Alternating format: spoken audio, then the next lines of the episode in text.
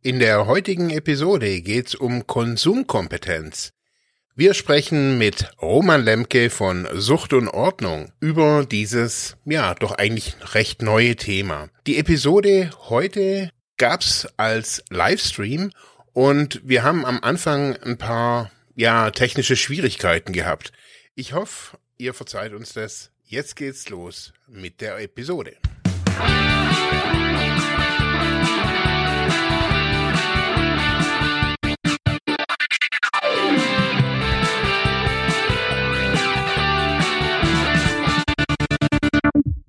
Ja, herzlich willkommen bei Freiheit ohne Druck. Wir sind wieder live. Ich bin erstmal alleine hier, hol aber jetzt auch gleich die Gäste auf die Bühne.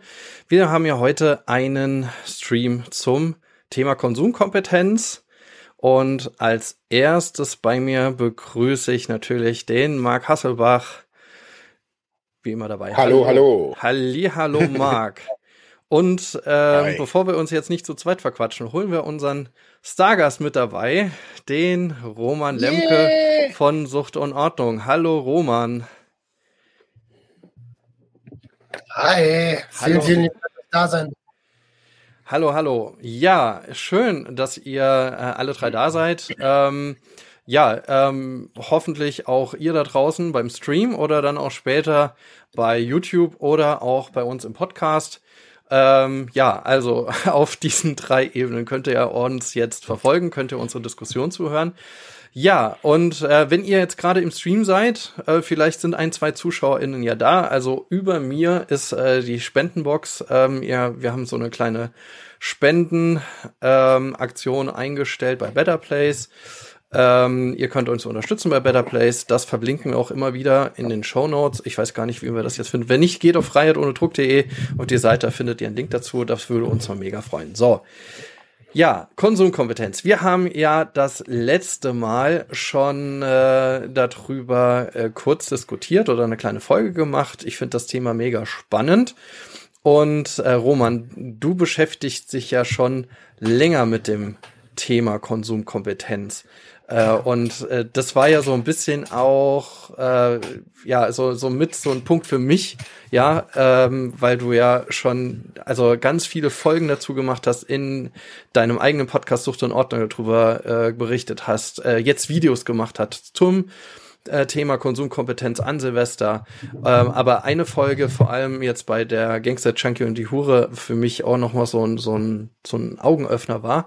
Aber äh, darauf gehen wir gleich, gleich vielleicht noch ein, aber wie ist denn das Thema grundsätzlich zu dir gekommen? Der Begriff Konsumkompetenz. Wie bist du damit in Berührung geraten?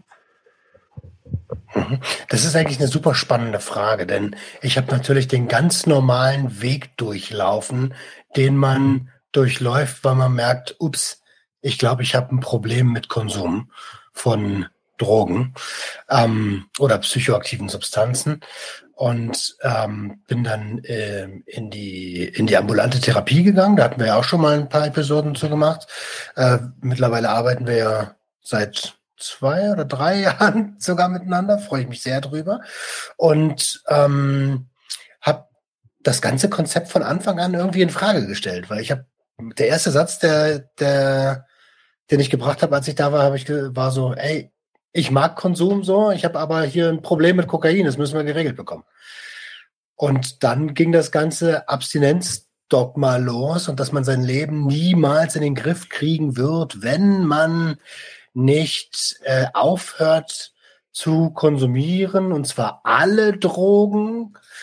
Ähm, und irgendwie habe ich mich da verarscht gefühlt, habe ich meine Autonomie in Frage gestellt gefühlt und ähm, habe mich dann ja durch Sucht und Ordnung sehr, sehr viel damit beschäftigt. Und ähm, durch das stigmafreie Aufklären über Konsum und zu gucken, wo kommen überhaupt Psycho, ähm, wo kommen überhaupt Substanzgebrauchsstörungen her, war es mir eigentlich immer klarer, dass es einen gesunden Umgang mit der Materie braucht. Und den Begriff Konsumkompetenz habe ich so eigentlich als solchen nie richtig gehört, sondern in einem Gespräch mit Heino Stöver habe ich irgendwann mal gesagt, hey, wir brauchen eine Kompetenzentwicklung, eine, eine, eine Konsumkompetenz. Dann habe ich ein bisschen geguckt und den Begriff gibt es tatsächlich. Der kommt allerdings eher aus dem Finanzsektor. Ähm, und ich finde, der lässt sich super gut adaptieren auf alle Konsumgüter, die etwas mit, ähm, mit, mit Emotionen zu tun haben und die wir, ähm, die wir konsumieren halt. Alle Konsumgüter. Ja. Mhm.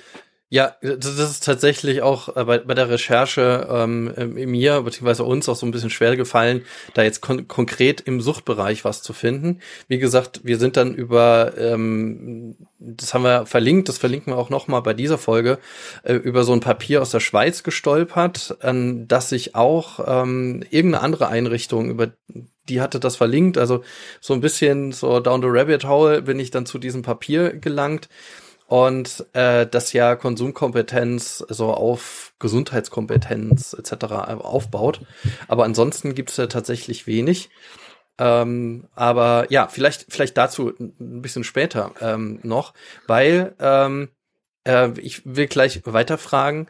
Ähm, das fand ich ja mega spannend. Du hast äh, den Begriff für mich ähm, als einer der wenigen auch anhand von eigenen Erfahrungen dargestellt und gesagt, okay, äh, an, anhand deiner eigenen Lernkurve, ja. Und ein eins äh, prägendes Ereignis für mich war das, wie du wie du das dargestellt hast in der Folge Gangster, der Gangster, die Chunky, der Chunky und die Hure, ähm, Romans Stadtaffe, äh, warte mal, ich glaube Junggesellenabschied mit, ähm, wie, heißt er noch, mit, mit Nachwirkungen, glaube ich. Ja, und da hast du von deinem Junggesellenabschied gesprochen. Magst du das noch mal kurz zusammenfassen? Wie das war? Ich hoffe, ich krieg's zusammen. Ne? Ich habe ja deine Lernprinzip, aber ähm, also grundsätzlich war es so, dass ich den Tag äh, konsumfrei angehen wollte, was ja eigentlich schon mal in sich nicht ganz stimmt, denn wir sind ähm, als Gruppe in ein, äh, in so ein, in so ein Erlebnis äh, Spiele-Ding gegangen, ähnlich wie Schlag den ehemaligen berühmten TV-Moderator. ähm, und haben da einige Spiele gespielt. Die Jungs ähm, haben mich abgeholt mit alkoholfreiem ähm, Desperados 0,0. Das, äh, da habe ich ja nie einen Hehl draus gemacht. Das äh, trinke ich auch sehr gern, um übrigens ähm, dem Gruppengefüge beiwohnen zu können. Und finde ich, ist ein wunderbares Instrument dafür. Und ähm, ja, als wir dann aus der Location raus waren wollten wir zu einem Restaurant gehen und haben dann, sind durch Friedrichshain gelaufen, eine Gruppe von zehn Jungs, die Junggesellenabschied feiert. Und äh, dann haben die ersten angefangen, an den Spätis anzuhalten, sich Bier zu kaufen und so. Und ähm, nach reichlicher Überlegung habe ich irgendwann gedacht, ey, ja, Moment mal, also heute ist dein Junggesellenabschied. Das ist so ein Tag, den gibt's im Idealfall nur einmal im Leben. Und, um, und ich denke nicht, wenn ich jetzt konsumieren werde, dass ich hier vollkommen abstürze. Deswegen habe ich äh, mir ein paar Radler geholt. Ähm, und habe dann Radler getrunken mit recht wenig Alkohol. Ist ja in der Regel mehr Brause da drin. Ähm, und habe genau geschaut, okay, wie geht's mir, was passiert in mir. Ähm, und dann sind wir irgendwann in so einem in so einem Laden gelandet, der so ein ja so ein, so ein Techno-Biergarten kann man das glaube ich nennen am Warschauer an der Warschauer. Ähm, und da haben habe ich dann mitbekommen, dass ähm, einer meiner Freunde äh, Kokain gekauft hat für sich. Um, und das ist überhaupt gar nicht die ganze Wahrheit, die ich hier gerade erzähle. Siehst du, ich sage ja, ich habe Probleme, das zusammenzubekommen. Ich hatte, ähm, ich hatte MDMA dabei. Von Anfang an. Ähm, ohne zu wissen, werde ich das nehmen oder werde ich das nicht nehmen. Und ähm, wollte mir von Anfang an die Situation sehr genau anschauen und habe mich dann im Laufe des Abends dafür entschieden zu konsumieren ähm, und habe dann ähm, nasal konsumiert, ähm, eine recht geringe Einheit. Also ähm, ich kann, ich krieg die die die Milligramm nicht zusammen jetzt ähm, und habe dann auch da wieder eine ganze Weile abgewartet, habe äh, den Abend ähm, erlebt, habe eine Menge Spaß gehabt mit den Jungs, die deutlich mehr konsumiert haben als ich, weil es ist ja kein Wettbewerb und ich weiß, hey, ich habe jetzt so oder so Spaß, ich will gar nicht, dass ich will, ich will ja hier nicht an meine Grenzen kommen, ich will meinen Junggesellenabschied äh, erleben. Und ähm, Im Laufe des Abends habe ich dann noch ähm, eine Linie Kokain konsumiert. Und daraufhin, als so dann der Abend so langsam zu Ende war, bin ich nach Hause gefahren. Erst wollten wir noch in so einen Club. Als ich die Schlange gesehen habe, habe ich gedacht, ey, nee, äh, ich bin zu alt für die Scheiße, mich da irgendwie äh, zwei Stunden bei irgendeinem Club hinzustellen. Dann bin ich nach Hause gefahren, habe mich hingelegt, habe geschlafen. So.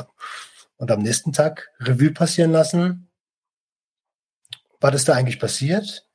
Wie schlau war das? Wie autonom war das? Wie selbstgesteuert war das? Und bin dann zu dem Entschluss gekommen, das war vollkommen in Ordnung. Also, ich konnte damit sehr, sehr, sehr gut leben. Ich habe auch überhaupt nicht gedacht, dass ich jetzt ähm, weiter konsumieren muss. Und da ich ja weiß, okay, bei manchen Substanzen brauchst du danach halt auch Konsumpausen. Das ist übrigens ein wichtiger Aspekt von Konsumkompetenz. Habe ich einfach ganz normal mein Leben weitergelebt. Okay. Ja, erstmal erstmal ganz ganz herzlichen Dank also für für deine Ehrlichkeit und dass du es auch so so so so darstellst. Also ich finde das erstmal ganz ganz fantastisch. Aber äh, Marc, du, du hast so ein bisschen gegrinst dazwischen oder grinst ja immer noch. Jetzt noch mal. Was geht dir im Kopf rum? Ja, also ich bin auch ehrlich, also für mich, also für mich hört sich das an als, also wenn ich, also ich kenne das von mir, ich kenne auch diese Situation von mir. Und für mich war, ich kenne, dazu kenne ich dich und ich kenne die Situation nicht, aber ich kenne ähm, ähnliche Situationen bei mir. Und ich merke halt, wenn ich das höre, kommt für mich sofort, wie er sich's gerade redet. Ähm, und nicht, mir geht's nicht drum, um weiter konsumieren oder sonst irgendwas. Ähm, auch nicht das, dass du da konsumiert hast. Also das ist, äh, ich merke halt, ich kenne diese, ich, ich kenne das und ich kenne das so gut und wir sind so gut da drin. Wir sind, wir sind Weltmeister da drin. Und das habe ich gemerkt, vor 20 Jahren schon. Wir sind Weltmeister da drin, genau wir könnten unsere Oma verkaufen und verkaufen es unseren Eltern als die beste Tat der Welt. Ähm, hm?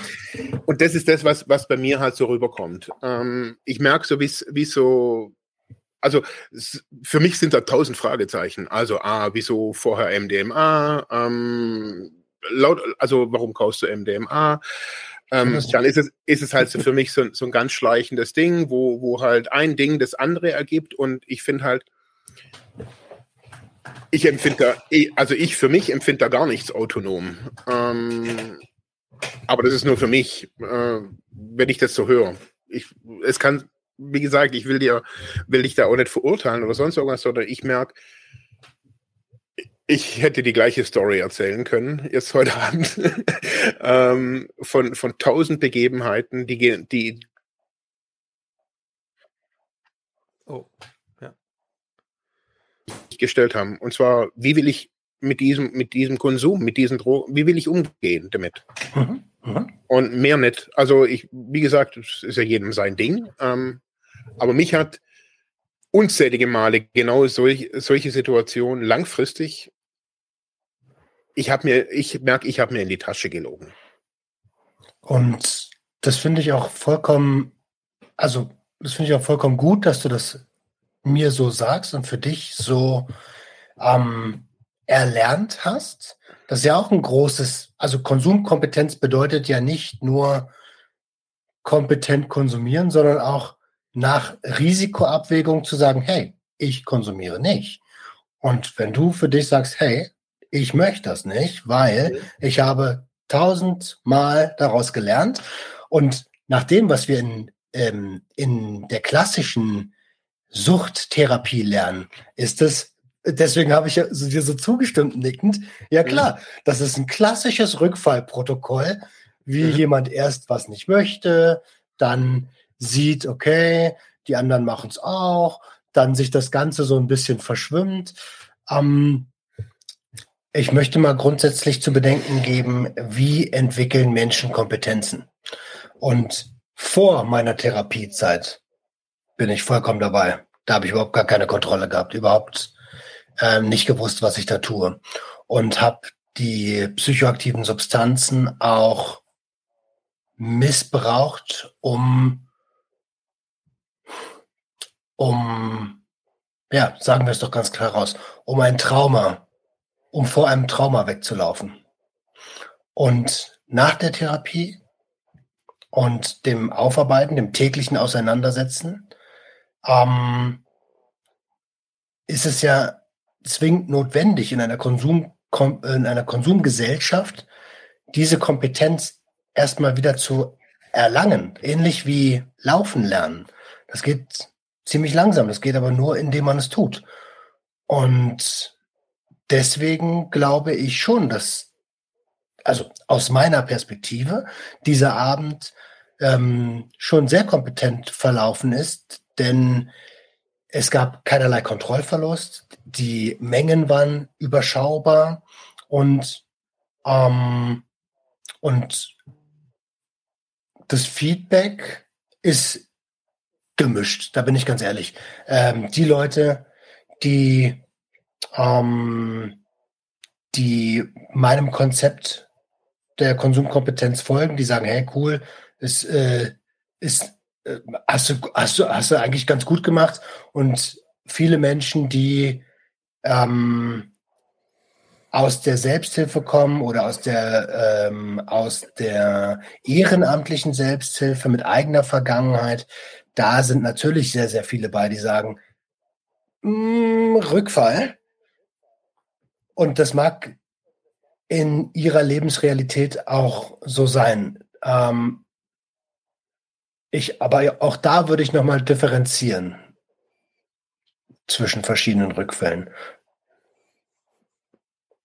Ja, genau das war, war auch so äh, mein Gedanke, als ich es gehört habe ähm, habe ich gedacht, ja gut, also es ist halt auch ein Rückfall. Aber ich finde es trotzdem interessant, weil ein Rückfall ist ja auch nicht gleich ein Rückfall. Also es geht ja, also äh, äh, so mal aus, aus Suchthilfebrille, ja, ähm, was man ja zum Beispiel auch in Adaption lernt, ähm, es sind ja auch Risikosituationen, also mit Risikosituationen umgehen. Also in Situationen, in denen ich möglicherweise wieder konsumiere, in denen ich möglicherweise aber auch ein problematisches Konsumverhalten wieder zeigen könnte, ja, an der das irgendwie alles wieder losgehen kann. Ähm, wie muss ich damit umgehen? Also nicht nur vermeiden, weil vermeiden ist ja dann auch irgendwie auch schlecht, weil es, dann habe ich immer die Angst, dass ich mit konfrontiert werde irgendwann. Also ich muss einfach in der Situation damit umgehen lernen. So, und jetzt ist es aber bei, bei dir nochmal umgekehrt gewesen. Also es gab ja natürlich dieses Konsumrisiko über den ganzen Tag, ne, auch mit dieser Aussage. Ich glaube, das wird auch am Ende, glaube ich, gesagt von von einem der, deiner beiden PartnerInnen mhm. im Podcast, ähm, dass die sagen, ja, ja, aber so, so dieses vorbereiten. Also das hast du auch am Anfang gesagt, jetzt mit dem, bevor wir die technischen Probleme hatten, ist es nur einmal Junggesellenabschied und jetzt, jetzt mache ich das mal. Also es ist ja so eine umgedreht, eigentlich so eine umgedrehte Logik. Also ich, ich, ich ähm, betrachte jetzt nicht Risikosituation und denke, oh, ich muss das irgendwie gestalten, sondern ich gehe in eine. Ne? Also ich bin bewusst, es ist bewusst, dass es eine Konsumsituation entstehen wird. Und wie ähm, gehe ich damit um? Und das finde ich einfach das Spannende. Und vielleicht hierzu ein paar Sätze. Ähm, ich finde, dass man, dass Menschen sich generell sehr genau mit der Thematik auseinandersetzen sollten, bevor sie sich entscheiden, dass sie konsumieren werden. Das ist ein essentieller Schritt, denn wenn ich nicht weiß, was ich tue, dann kann natürlich alles passieren. Vielleicht mal eine kleine Definition, was ich als Konsumkompetenz erachte. Ähm, Konsumkompetenz ist die Fähigkeit, selbstbestimmt zu konsumieren und die Risiken dabei abwägen zu können. Das ist ganz entscheidend. Nur wenn ich die Risiken wirklich abwägen kann, dann kann ich mich auch für oder halt gegen den Konsum entscheiden. Und gegen den Konsum ähm, sich zu entscheiden, das ist ja das, was ich auch dir besagte, Marc, das ist auch Konsumkompetenz. Mhm. Es ist halt die Frage, bin ich bereit, das Risiko der jeweiligen Substanz oder der jeweiligen Substanzen einzugehen und genau. Aber das bedeutet ja, dass ich, dass ich vorher diese Substanzen konsumiert haben muss, wenn ich die Risiken kennen muss. Ja, in meinem Fall, wenn wir jetzt bei der Situation bleiben, war das ja der Fall. Ne? Also ich kannte alle Logisch. Substanzen. Aber nicht bei deiner, also bei deiner Definition setzt es ja eigentlich voraus, also die so, so ein bisschen so auf, also so wie du es gerade so geschildert hast, muss ich, muss ich davor schon irgendeine Erfahrung gemacht haben. Also ansonsten, ich, also wie soll ich denn das alles abschätzen? Mhm. Also, also, wenn ich jetzt mal einen 18-Jährigen angucke, der jetzt hier gerade irgendwie sagt, okay, ich bin jetzt 18 geworden, ich habe vorher noch nie was konsumiert, ähm, ich möchte mir jetzt eine Konsumkompetenz aneignen, weil er jetzt hier heute zugehört hat und so weiter. Er hat noch nie was konsumiert. Also wie, jetzt kann er sich bei der BZGA über Heroin ähm, informieren oder äh, auf Wikipedia und lesen, okay, das ist, sind halt alles irgendwie chemische Stoffe oder wie auch oder was. Ähm, er will es nur einmal konsumieren, eben beim 18. Geburtstag mit seiner Freundin zusammen. Also wie soll er sich denn eine Kom Konsumkompetenz dann, erarbeiten? Dann sollte er auf jeden Fall mal mindestens, also Konsumkompetenz heißt auch, sich exakt darauf vorzubereiten. Ne? Und ja. ich würde jetzt die Quellen BC, äh, BZGA und Wikipedia vielleicht äh, nicht unbedingt nehmen. Ne? Ähm, aber es gibt wunderbare, ähm, also durch das Internet haben wir die wunderbare Möglichkeit, sich wirklich detailliert in Themen einzulesen. Das bedeutet, theoretisch erstmal durchzugehen, Foren durchzugehen, Erfahrungsbeiträge ähm, durchzulesen. Was macht die Substanz in meinem Körper und was macht sie mit welcher Konsumform? Welche Konsumform gibt es überhaupt? Also vor dem Konsum müssen mhm. schon ein paar Schritte gemacht werden, um überhaupt zum Konsum zu kommen. Und auch während des Konsums ähm, gibt es natürlich auch immer wieder Dinge einzuhalten. Wie viel nehme ich davon? Was, ähm, wie habe ich zu handeln, wenn, ähm, wenn die Wirkung anflutet? Was ist eine Paniksituation? Wie, was ist ein Safe Space? Und das muss man alles, alles, alles vorher wissen. Und ich sag's dir, wie es ist.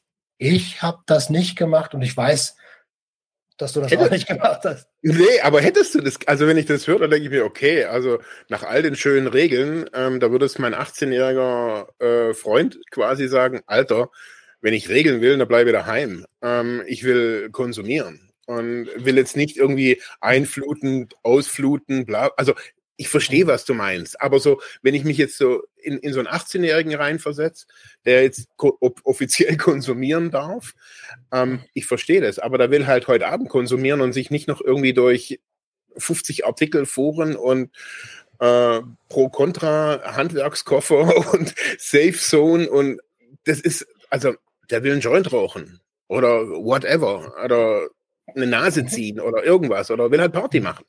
Und ich glaube, es ist schwierig. Also theoretisch ist das Konzept, glaube ich, schon gut, aber halt. Weißt du, für uns ist das, für uns Ü35-Jährige, ist das, ist das natürlich schwierig, denn wir kennen nur die Prohibition und wir ja. kennen nur das System, das wir gerade fahren und das diesen Saubermensch-Charakter hat, ne? Was ihr, oder was hast du gesagt, nüchterne Gesellschaft oder sowas. Ja. Ähm, und das, was ähm, das das Konzept der Konsumkompetenz richtet sich in erster Linie an Folgegenerationen. Wir müssen frühzeitig aufklären, und zwar stigmafrei aufklären, damit die, also es ist immer noch Missbrauchspotenzial, das muss man auch ganz klar mal sagen. Mhm. Ne? Aber gerade weil diese Substanzen das Missbrauchspotenzial haben, ist es ganz, ganz wichtig, den Gebrauch mit ihnen zu erlernen. Und wir haben als Menschheit ähm, ja auch andere potenziell tödliche, gefährliche Umstände ähm, gemeistert. Also ich sag mal einfach nur äh, Energiegewinnung. Also hätten man kann man kann ins Feuer reinfassen, ja, man kann aber auch erlernen, mit Feuer umzugehen. Aber man muss sagen, dass wir. Warte ja, mal, warte mal, Marc, mhm. warte mal, Marc, äh, vergesst dein, dein, dein Red wie man in der Pfalz sagt. Ich will nur kurz mal den, noch den Chat reinholen. Ähm, also, äh, nur nix, äh, nutz, nutz nix fragt, äh, in Wikipedia, ist Wikipedia in puncto Drogen eigentlich kompetent? Hab da deswegen nie nachgeschaut, traue mich gar nicht. Ich auch nicht. Ich glaube, ich traue mich auch nicht. Also Wikipedia ich weiß es gar nicht. Ist, ja eine, ist, ist ja eine Wissensdatenbank, ne? die auch ja. äh, verifiziert wird. Da gibt es schon sehr, sehr, sehr, sehr gute Artikel. Aber um ganz ehrlich zu sein, würde ich, ähm, wenn ich das darf, hier an der Stelle andere Sachen empfehlen. Und zwar ähm, ja, kann man ohne mit der Wimper zu zucken, alles empfehlen, was der Nachtschattenverlag rausbringt. Ähm, da sind Menschen dabei, die sich seit Jahrzehnten auf wissenschaftlicher Basis äh, mit äh, psychoaktiven und psychotropen Stoffen auseinandersetzen und die echt breites Fachwissen raushauen. Ähm, und da hast du halt nicht diese, ja, diese, ey, ich hab's gemacht, ist geil, vertrau mir, Bruder Basis. okay. Ja, dann, ähm, ja, ähm, dann wurde noch angemerkt, äh, vielleicht wäre wär das äh, nachher eine Überleitung zu dir, äh, Marc, aber Nutz, Nutznix hat äh, gesagt, Rauchen ist schlecht, backen muss man das so oder so, das kapiere ich jetzt nicht so ganz. Aber äh, ja, heute wird alles politisch. Ich, ich lese das halt jetzt vor, nicht für den Chat, sondern auch für den Podcast, damit man das dann nochmal hört. Äh, ja, aber leider heute wird alles politisiert und deswegen eben auch so verdreht. Ah, Kekse, Kuchen, ja. Also auch hier, okay. ne? Ja. Jede Konsumform hat ihre Vor- und ihre Nachteile und ihre eigenen Risiken. Ähm, ja, wir, wir sind uns einig, dass Rauchen eine sehr schädliche Art des Konsums ist, Verbrennungsrückstände, ja. äh, die wir einatmen. Und trotzdem hat der inhalative Konsum auch Vorteile. Also wenn man zum Beispiel ähm, an MS leidet und Cannabis-Patient ist, dann ist der inhalative Konsum durch das schnelle Anfluten wunderbar. Das heißt, wir müssen, das ist also breites Fachwissen und Bildung ist in dem Bereich wirklich wichtig, denn mhm. ähm, Markus Berger hat es in unserer gemeinsamen Episode ganz gut gesagt, du kannst an der Kröte lecken wie so ein Vollidiot und daran sterben, weil sie auch noch weitere Sekrete produziert, die für den Menschen eben schädlich sind, potenziell sehr schädlich, oder du nimmst dir das, das, das Sekret und verdampfst das. Ähm, man muss es nur wissen. Und deswegen ist das halt gerade so wichtig, sich da im Voraus vorzubereiten. Und ich glaube auch, auch ein 18-Jähriger oder ein perspektivisch 18-Jähriger der Folgegeneration wird das verstehen, wenn man in, wenn man auf Augenhöhe mit ihm darüber spricht und fragt, was ist denn eigentlich deine echte Motivation hier heute? Mhm. Ja.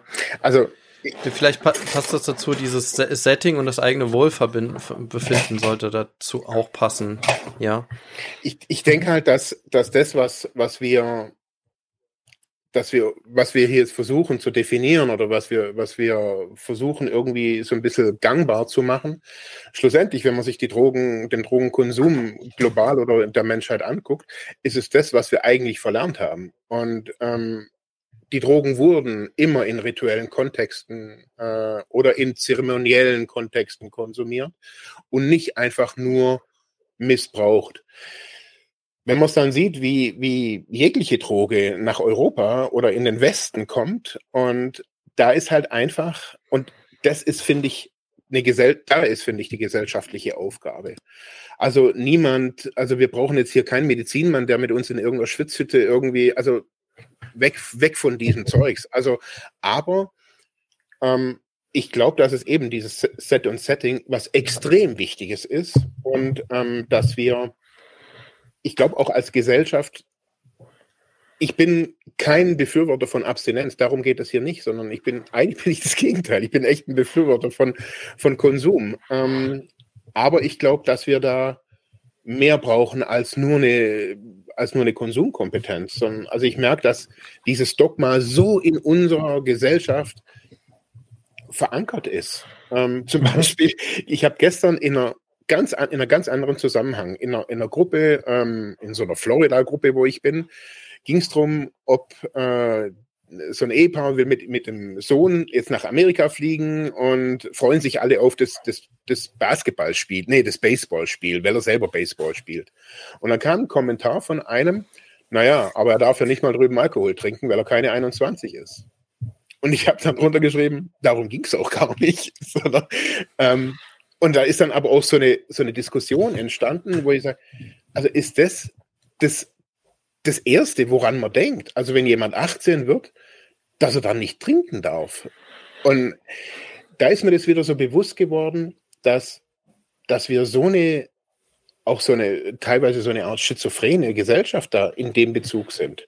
Also auf der einen Seite leg legitimieren wir Rausch ähm, auf Festen in der Dro mit der Droge, wie es uns passt.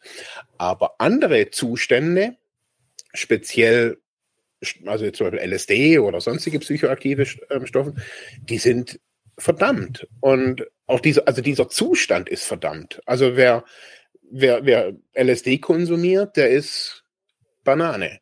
Wer aber Alkohol konsumiert, der ist halt gut drauf. Und das ist und ich glaube, da, ich glaube, da fängt es auch an.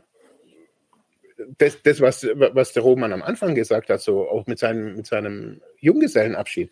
Ich glaube, es geht darum, ein schönes Event, wo man hat, ob das jetzt das Junggesellenabschied oder was weiß ich was, da hat man ein Erlebnis. Und wenn man sagt, okay, ich möchte dieses noch ein bisschen mehr Erlebnis, okay, why not? Also genauso wie in der Schule sagt man, hey, ich würde gern vom Dreier springen und der, und der Lehrer sagt, hey, wie wäre es mit einem Fünfer?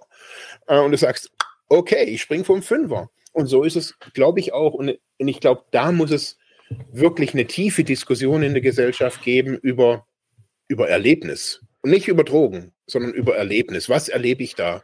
Und ich glaube, also für mich ist ein LSD-Trip von vor 20 Jahren so präsent wie die Besprechung heute Morgen mit, mit, mit ja, im, mit einem Team. Weil es so eine krasse Erfahrung war, die ich nicht eingetütet kriege. Ich kriege sie nicht eingetütet. Und mit, ich glaube, ich habe mit jedem Therapeuten versucht, drüber zu reden. Ich habe dem erzählt, ich war ein Delfin und bin durchs Wasser geschwommen und der hat gesagt, ja, ja, alles klar, LSD. Aber es war für mich real. Also, dass ich ein Delfin war und durchs Wasser geschwommen bin. Und ich glaube, diese Zustände, wenn man da weggeht von, ne, das war halt einfach nur eine Halluzination zu, hingeht zu, was erlebst du da? Was erlebst du, wenn du, wenn du Koks konsumierst auf deiner, auf, auch nur eine Nase, auch nur ein Mikrogramm? Also, ich glaube, das wäre eine wirklich super spannende Diskussion im Kontext von Konsumkompetenz. Ähm, absolut. Und was sich ja hier schon herauskristallisiert, ist, dass das eigentlich auch ein großes sozialpolitisches Thema ist. Denn die kompensative Art und Weise des Konsums, die uns als Gesellschaft nahegelegt wird, dieses, hey, am Wochenende kannst du dich mit Alkohol wegschießen. Hauptsache, du funktionierst Montag wieder mit Stimulantien wie Kaffee oder wenn es keiner mitkriegt, dann kannst du ja auch mal eine Nase ziehen. Aber bitte pass auf, dass das keiner mitkriegt. Ja, ähm, und, und das ist halt dieser, dieser immense Druck der Gesellschaft, der Leistungsgesellschaft, dass wir funktionieren müssen.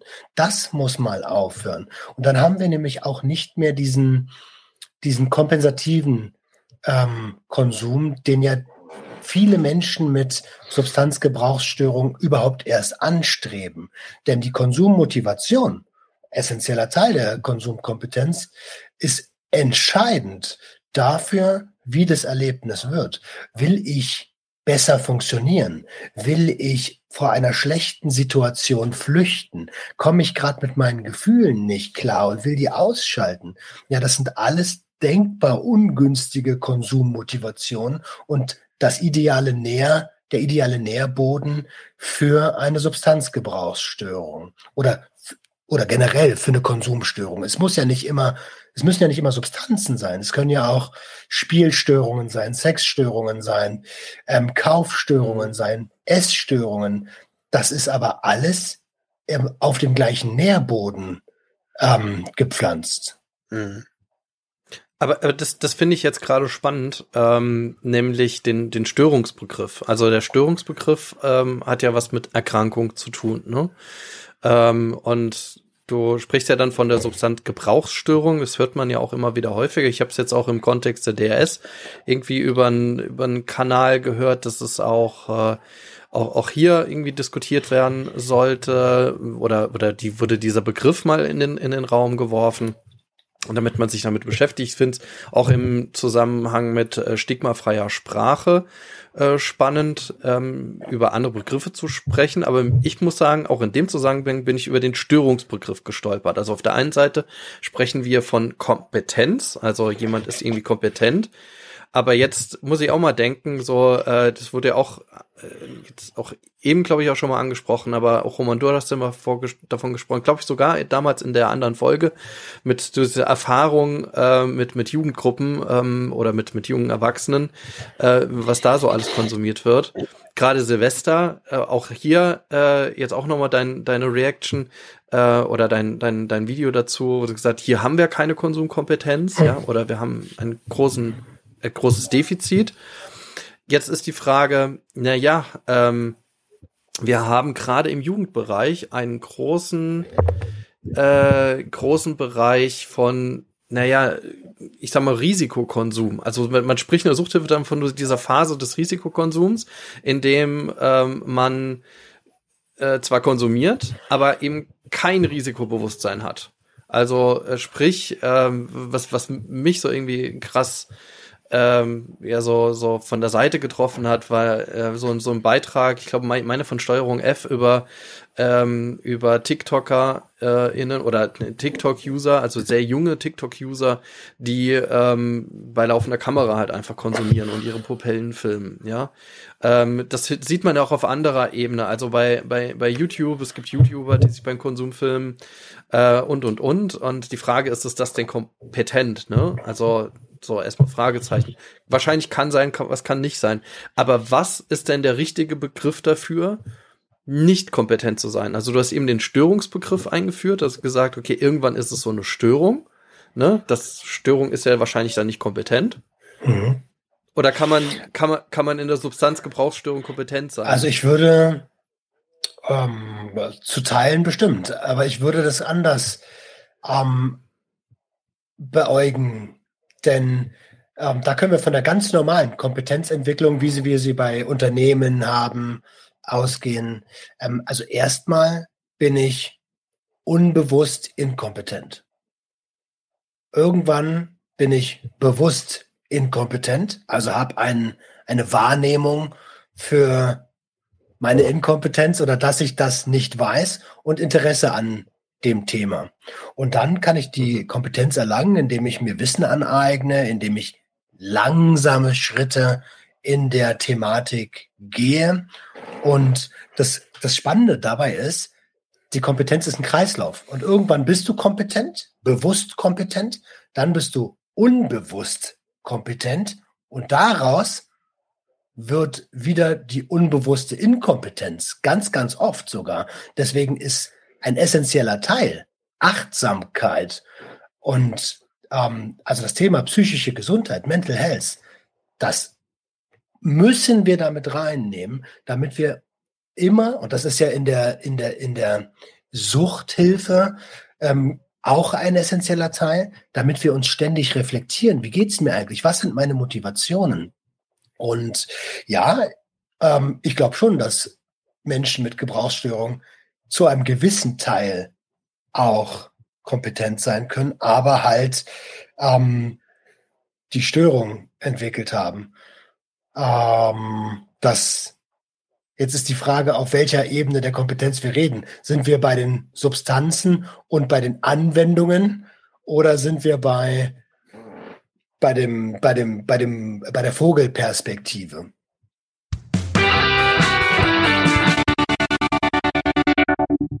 Hey Leute, eine kurze Info zwischendurch. Wir wollen, dass unser Podcast werbefrei bleibt und daher haben wir eine kleine Spendenseite eingerichtet bei Better Place. In den Show Notes ist der Link. Klickt doch da drauf und lasst uns eine kleine Spende da. Danke und jetzt geht's weiter.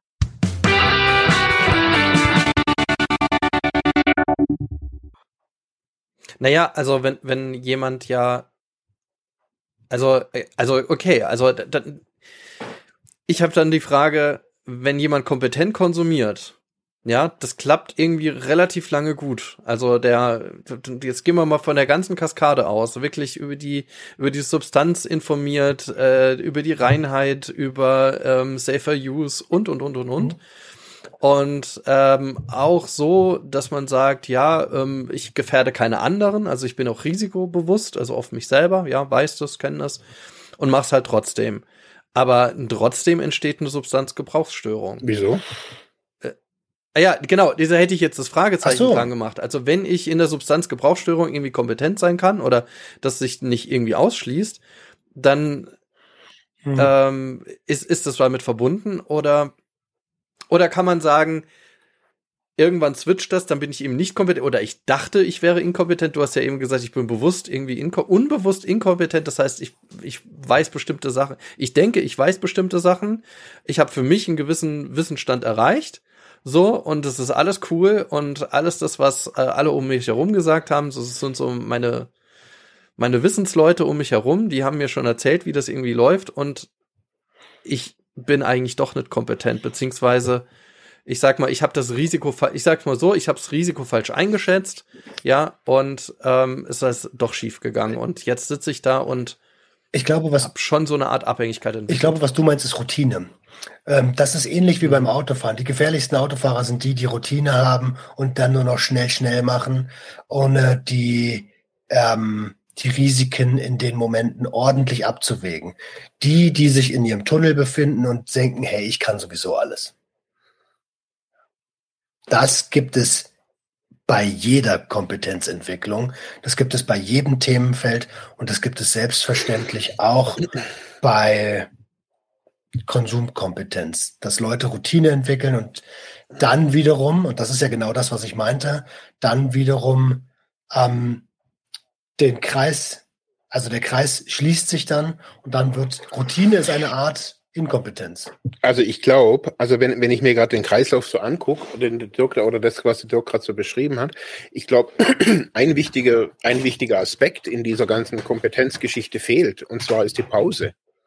Also ich glaube, man kann und sollte die Abstinenz ja, nicht einfach, die Abstinenz nicht einfach wegtun.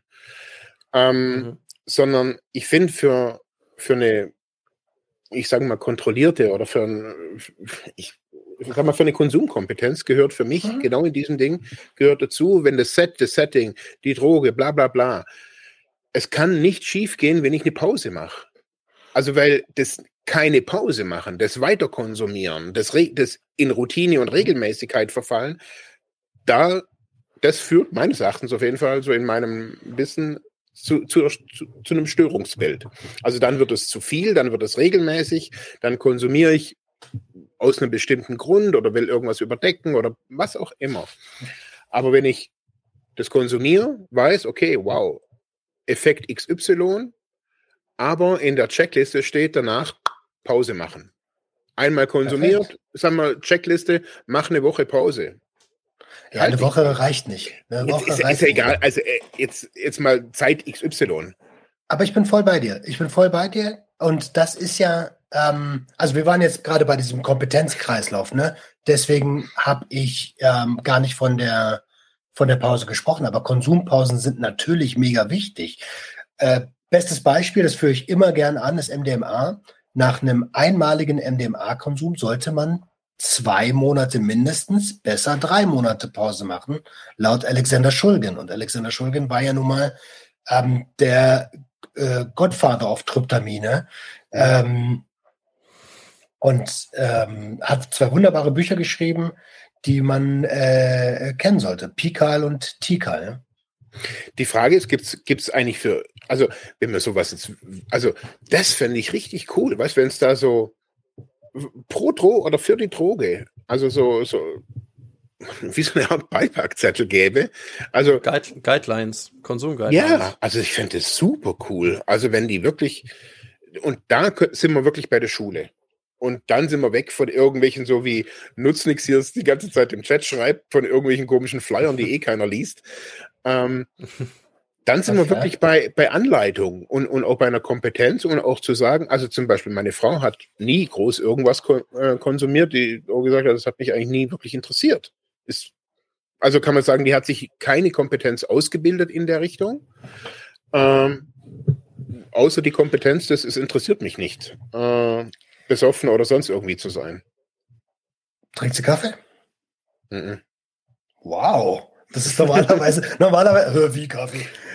Aber, aber genau, also das zählt ja auch schon zum Bewusstsein, mhm. überhaupt mal zu verstehen, was sind denn, und deswegen ist dieser Begriff Drogen auch eigentlich sowas von überhaupt nicht zutreffend, wenn wir über psychotrope Substanzen sprechen, ja, dann haben wir auch die Möglichkeit, in Substanzgruppen zu sprechen. Nahezu alles, was in unserer Nahrungsergänzungsmittelindustrie, aus unserer Medizin kommt, ist synthetisch und ist eigentlich Droge. In jedem Land heißt das Ding Drugstore, nur bei uns heißt das Apotheke. Also da, da, da sieht man ja schon ganz gut, dass das auch gewollt ist, dass, dass man da gar nicht groß hindenkt. Ja? Mhm. Ja, ähm, äh, jetzt ich, ich will noch mal hin zu vielleicht, dass wir so eine so eine äh, Definition probieren. Also jetzt hm? jetzt my, my Brainstorm hat noch mal geschrieben Probierkonsum, äh, Genuss, Gewohnheit, schädlich Konsum, Abhängigkeit äh, wäre ja so eine Folge oder so eine Abgrenzung. Also ich glaube, darüber kann man auch nochmal sicherlich diskutieren, was ist Genuss. Ähm, ich sage mir immer wieder gern, äh, dass ich mal auf so einer politischen Veranstaltung war in, in, in der Pfalz, äh, be be bekannte Weinregion. äh, und äh, es, es war eine, eine sollte eine suchtpolitische Veranstaltung sein oder es war auch irgendwo eine. Und äh, der Überschrift war aber auch, damit ähm, Genuss nicht zu Sucht wird. Oder? Irgendwie so in der Richtung. Ich paraphrasiere das jetzt. Also, und da wurde ganz klar unterschieden, so Wein als Genussmittel und sehr wichtig und ne, so Weinfeste, aber wann wird's denn die Sucht? Ja. Also, und da haben wir ja eigentlich konkret in einem einer ähm, ja krassen psychoaktiven Substanz ja genau diese Diskussion. Ne, kann ich das auf dem auf dem Weinfest äh, oder ähm, Oktoberfest oder sonst was hier konsumieren? Und ich glaube, ich glaube, wir sind uns einig, dass Oktoberfest eigentlich keine Konsumkompetenz ist. Ja, es ist halt das größte Drogenfest der Welt. Ähm, und ja. die Art und Weise, wie dort konsumiert wird, hat überhaupt nichts mit kompetentem Konsum zu tun. Da bin ich vollkommen bei dir. Es wird auch komplett glorifiziert.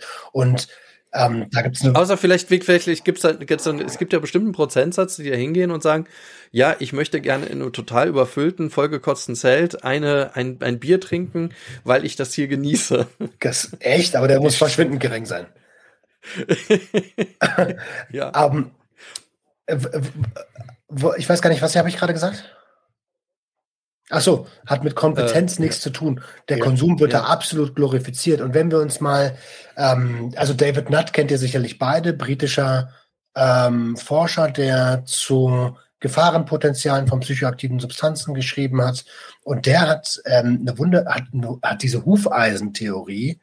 Ähm, die zwei dümmsten Dinge und die zwei ungesündesten Dinge, die du machen kannst, ist das totale Verbot und die totale Glorifizierung. Mhm. Und in der Mitte da kann kompetenter Konsum stattfinden.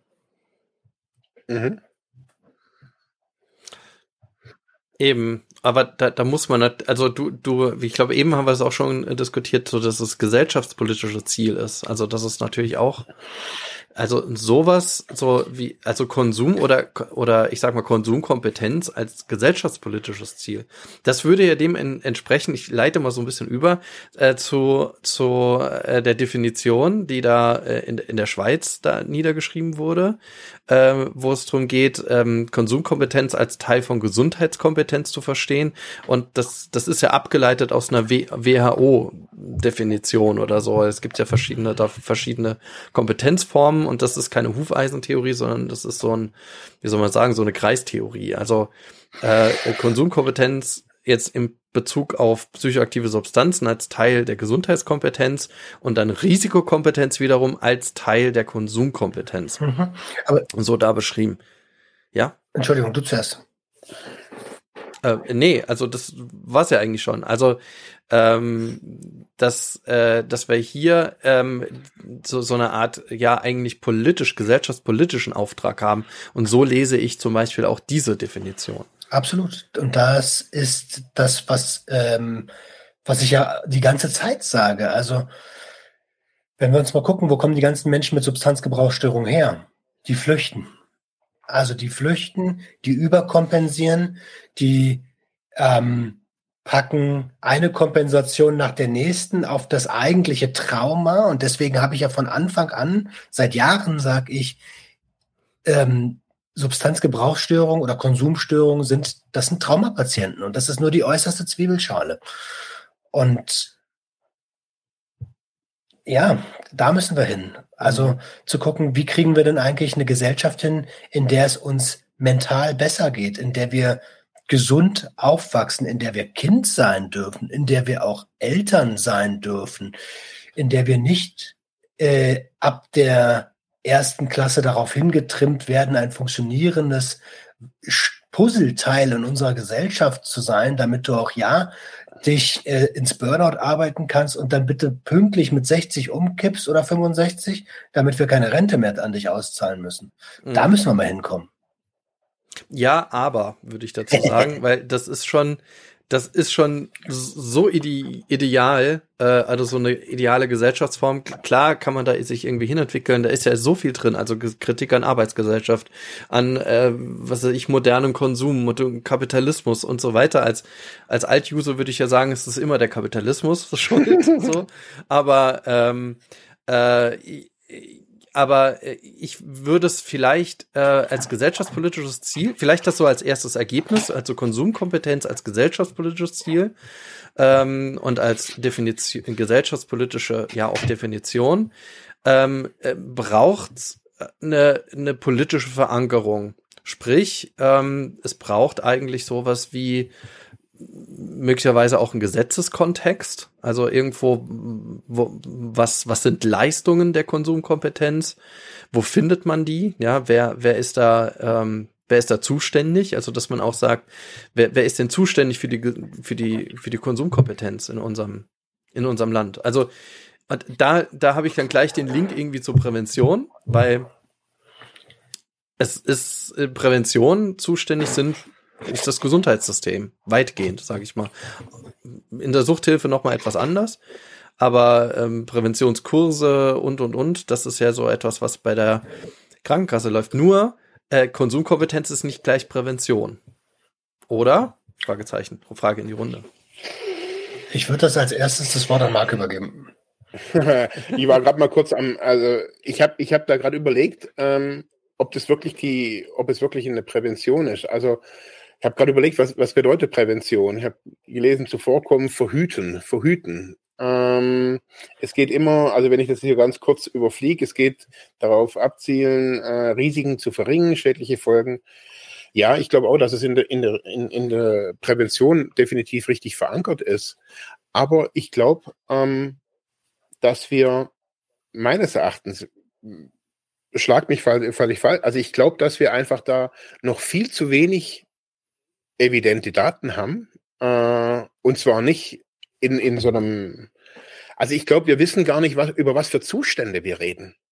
Also das ist das Erste. Also wir reden von, ich konsumiere Kokain und habe einen Zustand X. Ich konsumiere LSD und habe einen Zustand Y. Aber was das ist, wissen wir nicht.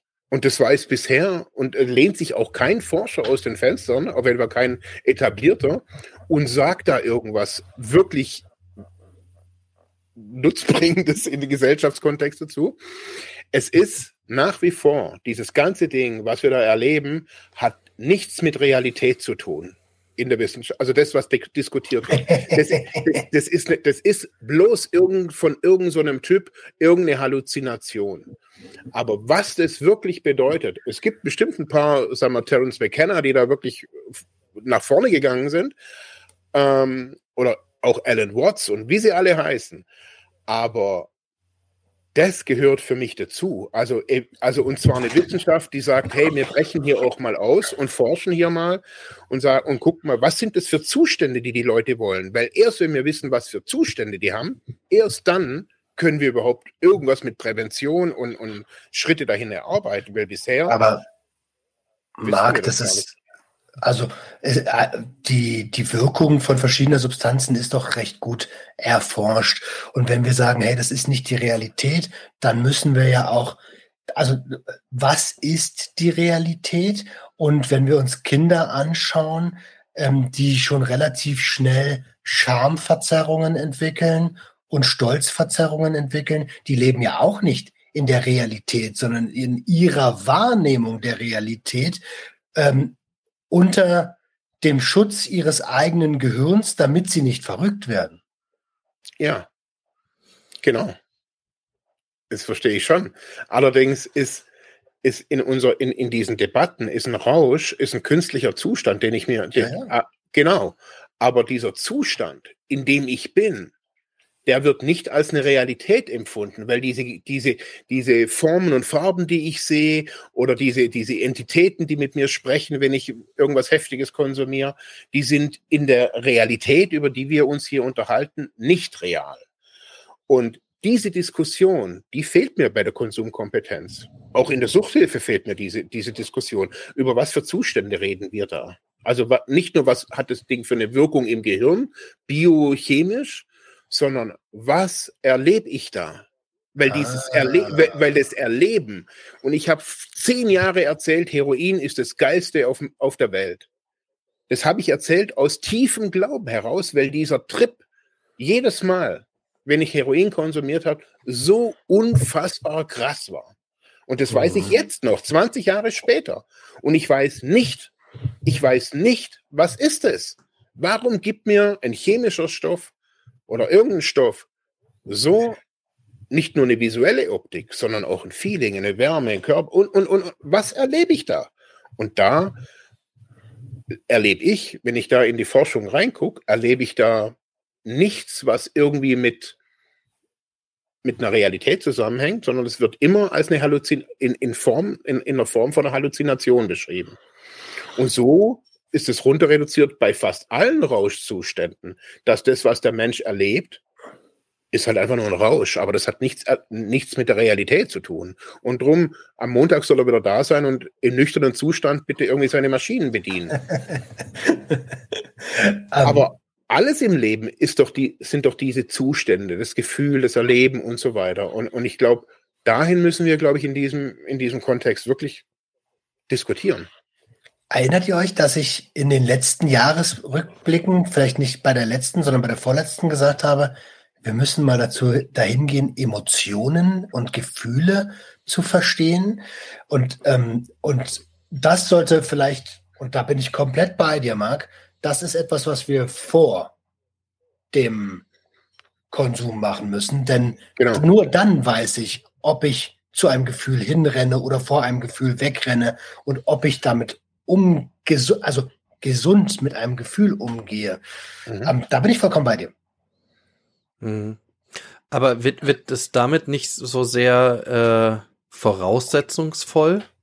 Also wird Konsumkompetenz nicht ein unglaublich voraussetzungsvolles Kon äh, ja, Konzept? Doch, und ich finde, das ist, also wenn ich mir angucke, was, was in den letzten paar Jahren im, im Bereich Ayahuasca und DMT passiert, wie die Leute hier gerade aus Europa und den Staaten scharenweise nach Peru zu irgendwelchen Sessions ziehen und dann echt schräg zurückkommen. Mhm. Ähm, und es liegt nicht daran, dass, da unten ein, ein schräger Schamane sitzt, sondern weil die mit dem allem, was die da erzählen, nichts, nichts anfangen können. Also ich spreche da mit irgendwelchen komischen Entitäten. Was, was für Entitäten bitte? Also sind es Geister? Ist es was Reales? Und wenn ich die, die Ayahuasca-Leute irgendwie, wenn ich mit denen spreche, dann sind die ganz klar, das ist eine reale, ein, ein reales, ein Geist, eine, eine, eine, eine Form und mit denen ich spreche und mit denen ich über mein, mein Leben sprechen kann während dieses Trips, während dieser 15 Minuten. Und diese Erfahrung kriegen die meisten Menschen nicht in ihre, in ihre westliche Gesellschaft transferiert. Das ist dann einfach nur ein Trip, der ultra crazy ist. Und man sagt seinen Kumpels, alter Falter, ich habe hier, ich war auf dem Mond und wieder zurück. Und es ist dann, yeah, aber, und, und ich bin da aber wirklich auch bei, bei, bei dir, Dirk. Ich glaube, dass Konsumkompetenz, besonders bei verschiedenen Drogen, Kompetenz ja. muss man sich erarbeiten muss man sich erarbeiten. Deswegen bin ich ja für, für einen Kompetenznachweis, das, um das Wort Führerschein zu vermeiden. Ähm, und das auch nicht als Kontrollmechanismus, sondern wirklich als Nachweis, dass man halt sagen kann, hey, guck mal, ich habe mich damit beschäftigt, ich habe mich mit den Risiken beschäftigt. Und dieser Nachweis, der muss meines Erachtens nach, kann jeder anders sehen, aber ist meines Erachtens nach, von jemandem, der sich seit drei Jahren jeden Tag damit auseinandersetzt. Ähm, der muss pro Substanzgruppe geschehen. Also ein eigener Nachweis für Stimulantien, ein eigener Nachweis für Opioide, ein eigener Nachweis für Cannabinoide, ein eigener Nachweis für ähm, Halluzinogene und so weiter und so weiter. GABA-Erge-Substanzen. Okay, äh, jetzt gehen wir davon aus, es gibt diesen Nachweis, egal woher. Ähm, darf ich dann nur konsumieren, wenn ich diesen Nachweis habe? Ja, jetzt sind wir ja bei dem Kontrollmechanismus. Also ähm, das setzt natürlich eine gewisse Intelligenz voraus. Ne? Und mhm. ich hatte es vorhin jemand geschrieben und da sind wir uns auch immer alle einig. Wir haben deutlich zu wenig Bildung in der Gesellschaft und ähm, wenn Konsumkompetenz die Fähigkeit ist, Risiken einschätzen zu können, dann ist es meines Erachtens nach selbstverständlich, dass ich diesen Nachweis freiwillig erbringe. Also ich, ich kann, also ich habe es jetzt gerade so im Kopf, also jetzt nochmal zu diesem Gesellschafts, wir, wir, sind ja in so einer gesellschaftspolitischen äh, ähm, Diskussion.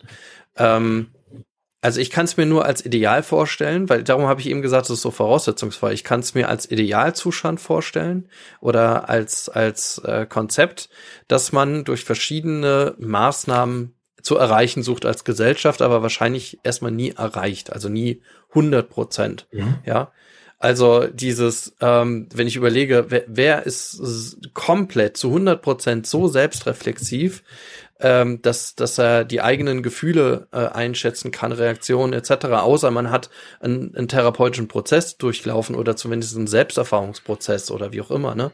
Das brauche ich ja dann schon als Voraussetzung. Und wenn ich jetzt so, so dran denke, ich ich kriegst so eine so eine Urkunde, auf der dann draufsteht, hat so und so viel Stunden Selbsterfahrung, so viel Stunden ähm, Konsum oder oder Drogenkunde oder Substanzkunde, so und viel Stunden so und so gemacht. So jetzt kriegst du einen Stempel und dann hier hier ist die Apotheke, bitteschön, ja. Ähm, äh, das ich ich ich kann mich also ist das so ein Konzept, was du im Kopf hast, Roman? Oder ähm, also nicht ganz. Ähm, hier geht es tatsächlich um die Substanzkunde, rein um die Substanzkunde, mhm. damit man diesen okay. Laden betreten darf. Und mhm. ähm, da wäre dann vielleicht wirklich, also du hörst es ja aus meiner, aus dem, was ich sage, irgendwo muss es einen Checkpoint geben, wo jemand, der ein höheres Kompetenzlevel hat als als derjenige, der etwas mhm. kaufen möchte, sagt, hey, pass auf, rate ich dir nicht aus folgenden Gründen. Oder du kommst hier nicht rein, weil ähm, Menschen werden immer Wege finden, irgendetwas zu konsumieren. Und ähm, ich bin vollkommen bei dir, dass es bei, dass es ein sehr, sehr hochgegriffenes Ziel ist und dass es sicherlich Menschen gibt, die den Ansprüchen nicht gerecht werden können. Auf der anderen Seite denke ich mir, ey, wenn jemand aus meiner Bildungsschicht, also wenn ich aus meiner Bildungsschicht das irgendwann geschafft habe, natürlich mit viel Erfahrung und viel lernen müssen, dann glaube ich schon, dass das, also ich bin fest davon überzeugt, dass Menschen alles lernen können, was sie wirklich möchten. Und warum nicht auch bei, bei, bei psychotropen Stoffen? Also ich, ich möchte es vollkommen unterstützen, weil es auch natürlich, also jetzt auf den Sub, auf die Substanzen bezogen, ich glaube, dass es da schon mehr Bildung geben muss.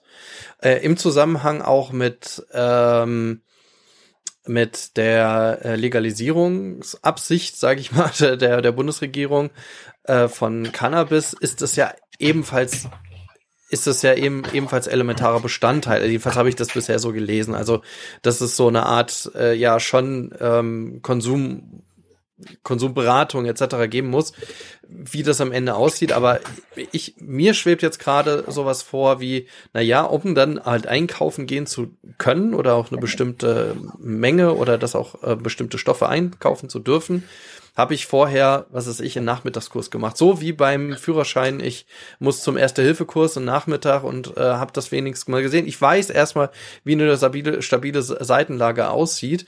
Ähm, äh, ob ich sie dann am Ende 100% kann, das muss ich erst so ein bisschen üben und einüben. Aber ich habe nur so eine Grundkompetenz und, und kann, kriege dann noch mal an die Hand, okay, wenn ich den Konsum, die Konsumerfahrung gemacht habe, unter den kommt kompetenten Voraussetzungen wie, wie nur möglich am Anfang, aber ich entwickle mich ja weiter. Also ich mache die Erfahrung und dann entwickelt sich das weiter und da kann das ja diese Risikokompetenzentwicklung, die ich ja dann dazu auch brauche, ja mitlaufen, ja. Weswegen es natürlich auch so ein lebenslanges Lernkonzept für mich halt auch im, am Ende wird. Nichtsdestotrotz passieren dann natürlich auch Fälle, äh, wo man sagt, nee, du solltest besser nicht konsumieren. Und ich finde den Aspekt vom Markt äh, ultra wichtig, oder den hast du ja auch bestätigt, Roman, mit dieser äh, Pause. Also, dass die Abstinenz auch mit dazugehört. Also zum Konsum gehört die Abstinenz. Ah. Ja, und nochmal, nutzt nix, der, der, diskutiert so eifrig mit. Also erstmal Props an dich. Also danke, danke, danke. Wir lesen das alles. Also das ist alles mit drin. Und äh, erstmal ja, gute Besserung an dich. Also wegen der Grippe so. Also komm, komm bald wieder auf die Beine. Ja. Also nur um da ganz kurz mal anzuschließen. Ähm, ja, das ist also Konsumpausen essentieller Teil. Auch das Integrieren, darüber haben wir noch gar nicht gesprochen, Erlebnisse integrieren und wirklich auch mit, mit Personen darüber zu sprechen, was habe ich denn da eigentlich erlebt und wie passt das in meine Gefühlswelt, das ist meines Erachtens nach auch ein wichtiger Teil. Und mhm. ich weiß nicht, ob ein Nachmittagskurs reicht. Wir greifen hier in unseren Hirnstoffwechsel ein. Ähm, und mit ich weiß nicht, ist eigentlich die freundliche Form von ich bin für deutlich mehr Wissen. Deutlich mehr. Also, okay. Mir kommt die ganze Zeit ähm, so das, eigentlich müsste in Deutschland dafür einen Verein geben oder Vereine. Mhm. Wie, also, wenn ich Fußball spielen lernen will, wohin gehe ich? Also sicherlich nicht zum Bäcker, da gehe ich zum in Fußballverein. Ähm, wenn ich richtig, also da erlerne ich die Kompetenz des Fußballspielens. Ähm, wenn ich Tennis spielen will, genauso. Und also ich, ich sage jetzt mal in, in die Zukunft gedacht und mal auch so idealtypisch gedacht, ähm, nicht alle haben irgendwie Interesse an, an Konsum, sieht man ja auch. Also, dass Rauchen weniger wird und so weiter. Also jetzt nicht die ganze, die ganze Republik ähm, knallt sich jetzt hier irgendwie ins Nirvana. Also viele sagen vielleicht mit, okay, ich will das mal probieren. Und da fände ich, also ich fände wirklich auch so eine, eine Vereinsstruktur, wo man eben einen Trainer hat, nicht gleich ein Coach, sondern ein Trainer und sagt, okay, hier kann man das erlernen. Und im einen Verein lernt man Fußball und Tischtennis und hier lerne ich halt Drogen zu konsumieren. Und zwar Set, Setting, mit allem drum und dran, mit Pause, Aufklärung, Schulung. Das wird alles vorbereitet, dass die Leute sagen, hey, okay, das Ding ist hier nicht einfach nur und weg, sondern das Ding geht ja mit ein bisschen Ritual. Fühl dich gut, geh, geh spazieren oder kenne das von, von vielen äh, noch von früher, die haben LSD oder so also richtig krasse Drogen, ähm, haben die nur in Dunkelheit und Stille gemacht, nicht in, in, in Gemeinschaft. Also die haben sich alleine ins dunkle Zimmer gesetzt und haben sich einen dreistündigen LSD-Trip reingezogen und haben danach, wie also von meinen Freunden früher, die haben das dann noch gemalt und bla bla bla. Das ist halt crazy. Äh, also ich empfinde es als crazy. Aber ich denke mir, hey, jedem das seine. Und, und wenn man da in einem Verein, ich sage jetzt einfach mal, in einem Drogenhilfeverein äh, zum Beispiel, ähm, lernt, das sicher zu konsumieren. Was ist ein richtiges Setting? Was ist die richtige Dosis? Um was geht's hier? Was ist ein Trip? Wie gehe ich danach was ist safer um? use? Was ist safer use? Haben wir heute auch noch nicht drüber gesprochen. Ja. Aber auch das elementarer Bestandteil. Ähm, Risikominimierung, ja, und dazu gehört Safer Use mhm. halt einfach und Harm Reduction. Ähm, das sind, das sind wesentliche Bestandteile. Wenn ich überlege, auf welchen Toiletten ich früher Kokain durch welche Geldscheine gezogen habe, die vorher in fünf anderen Nasen gesteckt haben, da wird mir heute schlecht. Würde ich in einem Club niemals machen. Ich würde alles vordosieren und zwar penibel genau und Mhm. Und dann weiß ich halt, was ich tue. So, wisse, mhm. was du tust. Eigentlich mhm. sind das, dieser Satz ist eigentlich der einzige Satz, der reicht. Wisse, was du tust. Mhm. Ja, aber wenn sich doch jemand, nochmal um so ein bisschen Wasser in den Wein zu kommen, wenn sich doch jeder Risi jemand risikokompetent dazu entscheidet und sagt, ist mir scheißegal, ich ziehe das durch jeden Geldschein, das ist einfach das Risiko, das mache ich jetzt einfach. Ja, aber der hat das ganze Game nicht verstanden. Also, weil, wenn, er ist ja, also was an Geldscheinen, allein die Farbe ist gesundheitsschädigend. Ja, ja, ja nee, vollkommen, vollkommen, ich muss das jetzt nicht ausführen, aber was ist, wenn jemand sagt, das gehört für mich dazu? Ich will das gar nicht so clean und sauber und safer use. Äh, ich mag's quick und dirty. Mhm. Ja, dann müssen wir über die Motivation sprechen. Was ist die, warum willst du denn eigentlich was, was genau, warum willst du es eigentlich jetzt hier quick and dirty? Was ist deine Konsummotivation? Und dann können wir ja. noch, dann können wir ziemlich genau gemeinsam erörtern, wie, ähm, wie sinnvoll das ist, weil wenn ich sowas höre, mhm. dann ist mir ziemlich bewusst, dass es hier um Kompensationsmechanismus geht und nicht um Erleben. Mhm. Okay, also das ist auch nochmal wichtig. Also dieses Erleben festzuhalten. Also es geht um Genuss. Mhm. Ja, um was denn sonst? Ja, also ja. Ja. Wie, es geht um Genuss? Um Erleben. Also ich kann ja auch einen Trip, übrigens bei LSD sind wir, sind wir bei, bei locker mehr als, als acht Stunden, also irgendwas zwischen acht und 14 Stunden so. Ähm, auch das kann ich ja, wenn ich vorher weiß, worauf ich mich einlasse, bis zum gewissen Grad genießen. Und auch das kann ich ziemlich genau steuern. Also in Form von wie viel Mikrogramm ver, verabreiche ich mir denn da eigentlich gerade? Klar, aber ich kann das bei jeder Droge. Ich kann auch Heroin genießen. Ich kann, ich kann einen sauberen Löffel. Ich kann das, kann schöne Musik außenrum laufen lassen und kann das ganz langsam erhitzen und den Dampf noch fotografieren und mir ein Selfie machen. Also ich kann das alles auch romantisieren und, und, und, und, und schön machen und sagen, hey, das ist jetzt ein, ein gutes Setting. Also ich okay. glaube, dass also, man das, ich, ich glaube, dass man das, also ich glaube schon, dass Genuss ein ganz, ein ganz essentieller Teil davon ist. Also, dass man sagt, okay, ich will diesen Trip genießen. Also niemand, ich kenne niemanden, der sagt, hey, ich habe voll Bock auf einen Horrortrip. Ähm, okay. Aber, und da kommt jetzt wieder eine kompetente, erfahrene Person ins Spiel, die kann sagen, okay, was ist ein guter Trip? Und die Voraussetzung für einen guter Trip ist eben nicht quick und dirty. Das ist, das sind die Voraussetzungen ja. für einen schlechten Trip. Und ja. Ich muss mich mal eine Minute verabschieden. Red ruhig weiter, ich höre dich. Okay. Ja. ja.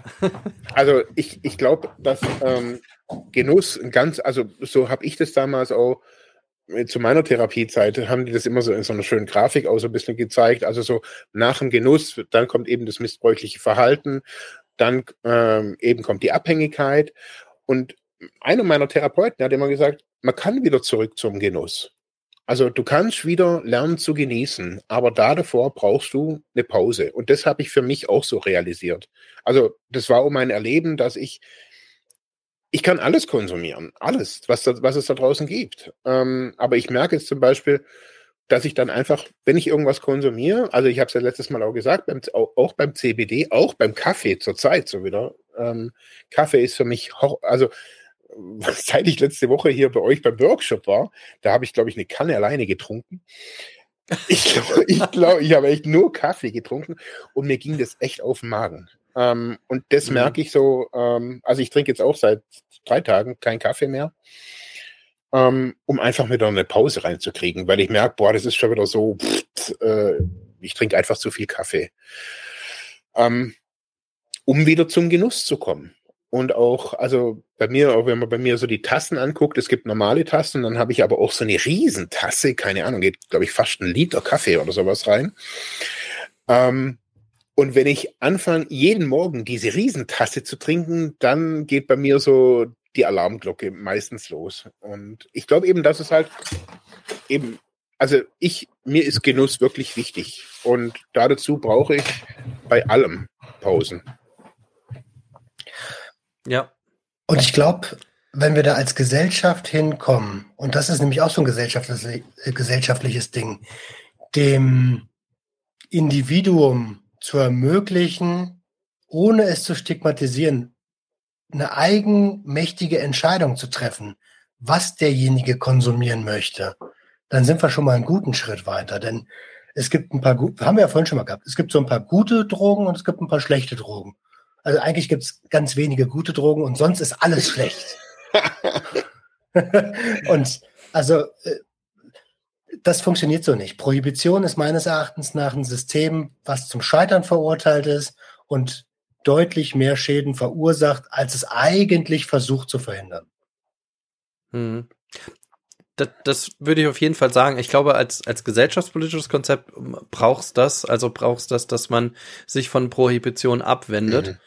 Ähm, und dass man auch ähm, öffentlicher, als es bisher ist, auch über Substanzen redet und die Gefährdungspotenziale. Und das tun wir ja nicht.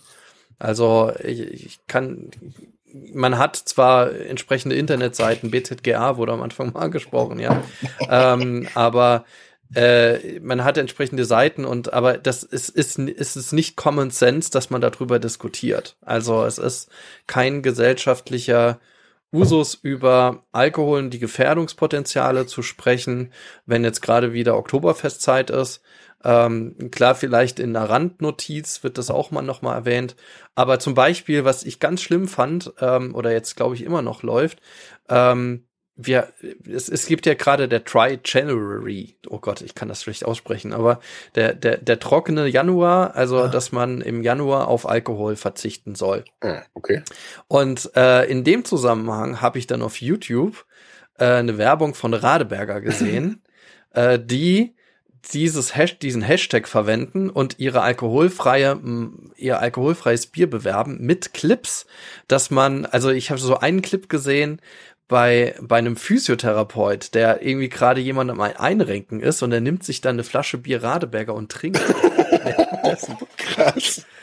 Und so, so, und die schreiben dann, mach, das ist dein Try January, genau, und dann so, und das ein anderer Clip war, wo dann jemand äh, in so eine Bü in Büro reingeht, äh, in den Aufzug steigt und dann im Aufzug so ein Bier aufmacht, ja.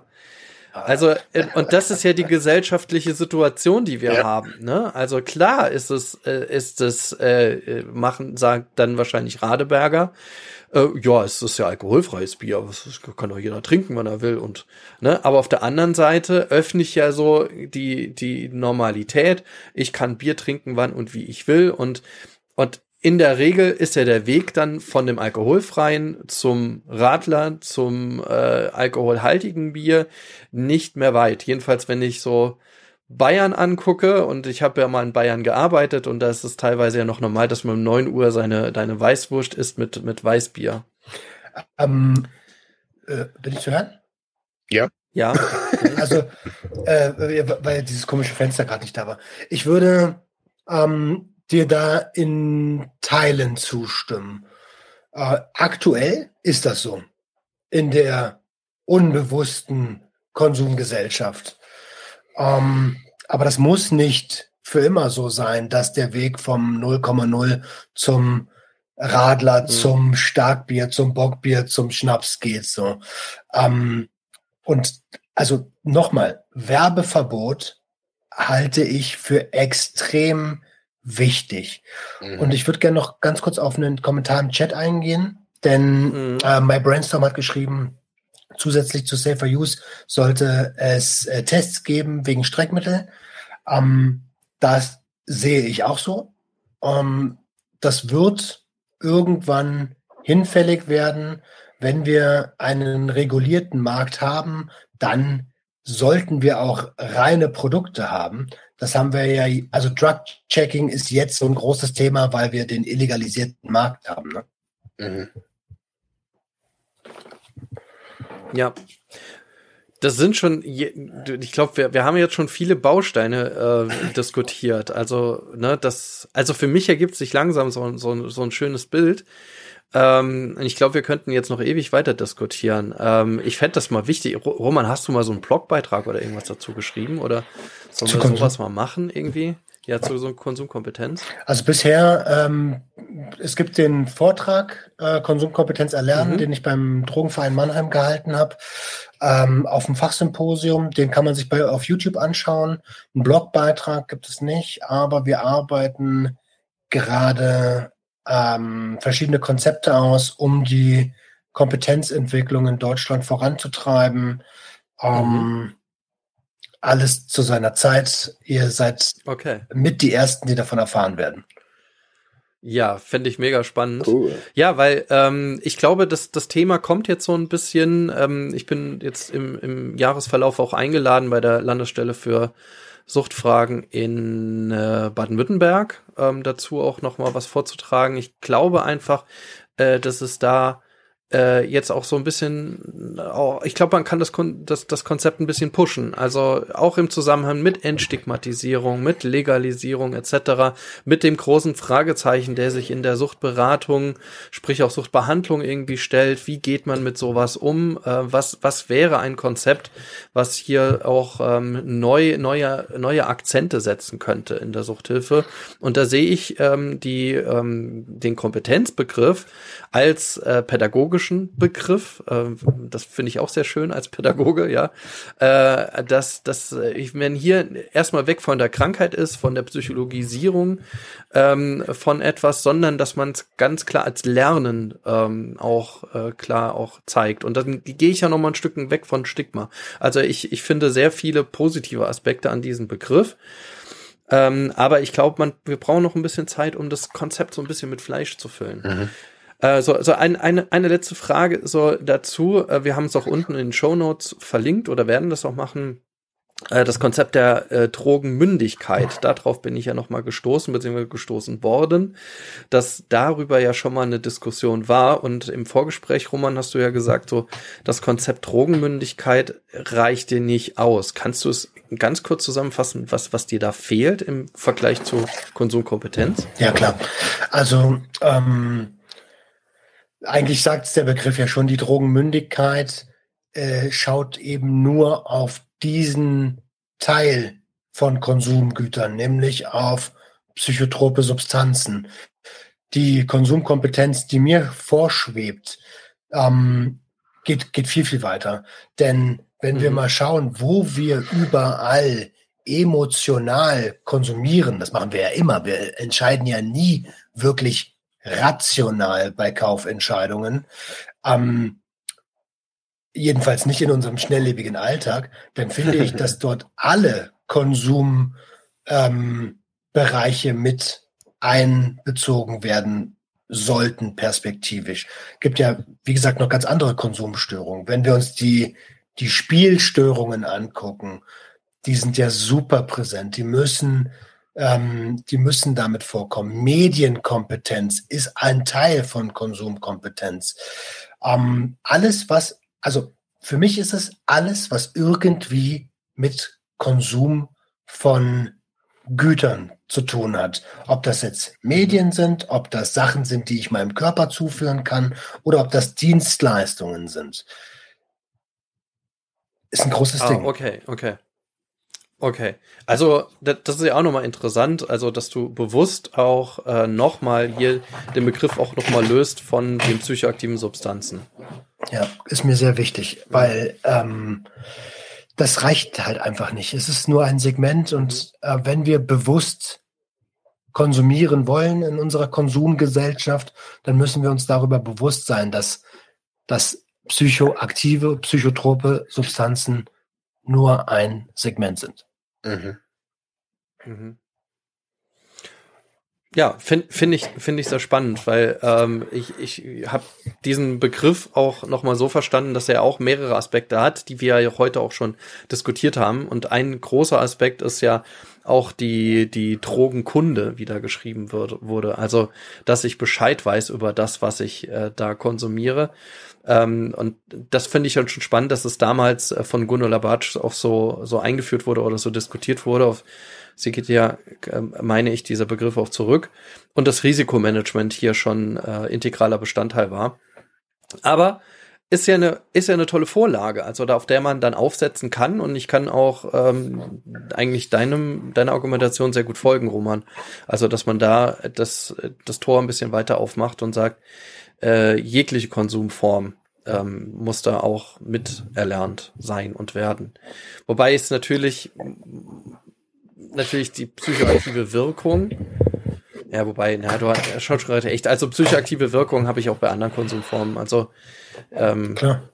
etc. Ja. Also ich kann, ich kann, äh, ich kann, also ich kann nicht, aber man könnte 12, 15 Kilometer am Stück rennen und das äh, Endorphinsystem springt an. Runners mhm. High. Das, mhm. äh, das, das ist nichts anderes als ja. Konsum. Mhm. Ja, ja. Aber schlussendlich geht es ja dann oh, also um wieder um kurz auf meinen Zustand zu kommen. Also es geht doch immer irgendwie auch um Zustände. Also, dass dieses Konsumieren löst einen Zustand aus, ich fühle mich glücklich, ich will was haben, die Zahlen drehen sich am Automat oder der Stoff geht in die Vene. Also im Endeffekt geht es doch immer um Zustände. Und also ich beschäftige mich aktuell aufgrund, ähm, ja, aufgrund meiner Vergangenheit sehr, sehr, sehr, sehr viel mit Störungs, ähm, Störungsursachen in der Kindheit.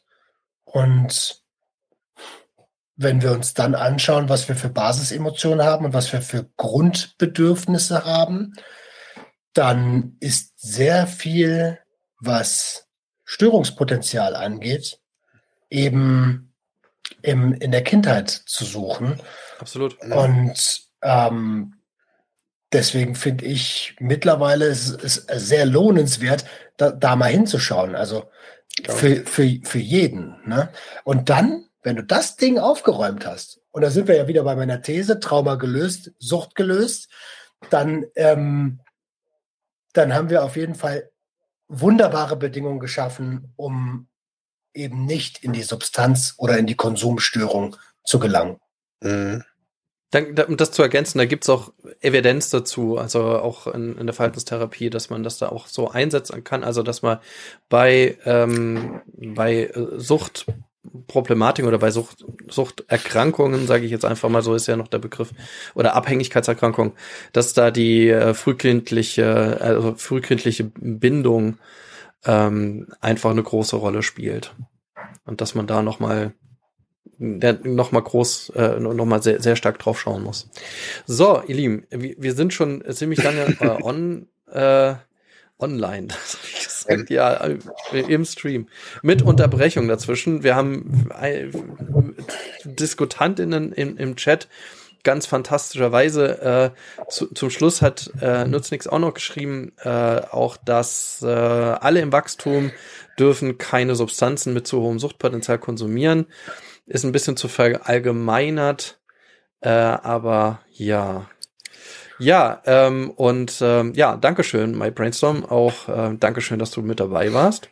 vielen, vielen Dank, dass ihr zu, zugeschaut habt, zugehört habt. Ich denke, wir müssen da weitermachen. Wir machen ja nochmal eine Podcast-Folge, auch nochmal als Selbsthilfefolge. Marc und ich haben jetzt ein bisschen was zu denken, wie wir das jetzt umsetzen. Ganz, ganz herzlich großes, großes Dankeschön an dich, Roman, dass du heute da warst und so äh, ja einfach von davon von dem Begriff schon berichtet hast. Also ich finde es ganz, ganz fantastisch, wie, wie weit du da schon bist in der Diskussion, wie weit du das Konzept für dich so gefeilt hast. Und deswegen hatte ich ja gesagt, gibt's da irgendwie so, so einen Blogpost oder irgendwas dazu, ähm, weil ich wäre sehr interessiert, dass wir, dass man das mal zusammenfasst, dass man das mal so, so, so mal runterschreibt. Äh, auch hier die Einladung gerne zusammen ähm, dass man äh, auch hier das, ähm, das muss ja keine, äh, ähm, keine Doktorarbeit werden, aber dass man da mal so ein bisschen zusammenfasst, wo, wo stehen wir in der Diskussion und dann vielleicht auch der Suchthilfe so ein bisschen man da auch einen Schubser gibt von der Seite. Sehr, sehr gern. Also ähm, ich hatte ja offstream schon mal angekündigt, dass ich gerne bei einem Projekt mit dir zusammenarbeiten würde. Vielleicht ähm, ergänzt sich das super miteinander. Ja, vielen Dank für die Einladung und wenn ihr mal einen Erfahrungsexperten zum Thema braucht, ich bin da. Ja, super gern. cool. Gut, ja, danke an dich, danke in den Chat, danke an dich, Marc, ähm, zum, ja, über, zum, wegen Mitdiskutieren. Äh, das war wirklich eine spannende Runde, hat uns der äh, Chat auch geschrieben. Ich hoffe, ihr, die jetzt zuhört, zuschaut, äh, vielleicht im Nachhinein, ähm, habt genauso viel ähm, Spaß gehabt beim Zuschauen. Ähm, schreibt uns gerne eure Ansätze, eure Diskussionspunkte. Ähm, wie denkt ihr über Konsumkompetenz? Was, wie habt ihr den Begriff bereits kennengelernt? Habt ihr ihn bereits kennengelernt? Was sind eure Anmerkungen zu unserer Diskussion? Schreibt es uns in, als Kommentare dort, wo ihr uns findet, äh, oder schreibt uns auch gerne als Kommentare dort auf unserer Seite freiheitohnedruck.de. Da werdet ihr einen Blogpost finden, da kommt das drunter oder auf YouTube oder wo auch immer. Schreibt uns einfach, darüber freuen wir uns immer. Und jetzt, äh, ja, allen einen ganz schönen Abend noch. Ähm, und ja, vielen Dank, dass ihr dabei wart. Ciao. Ciao, ciao. Ciao.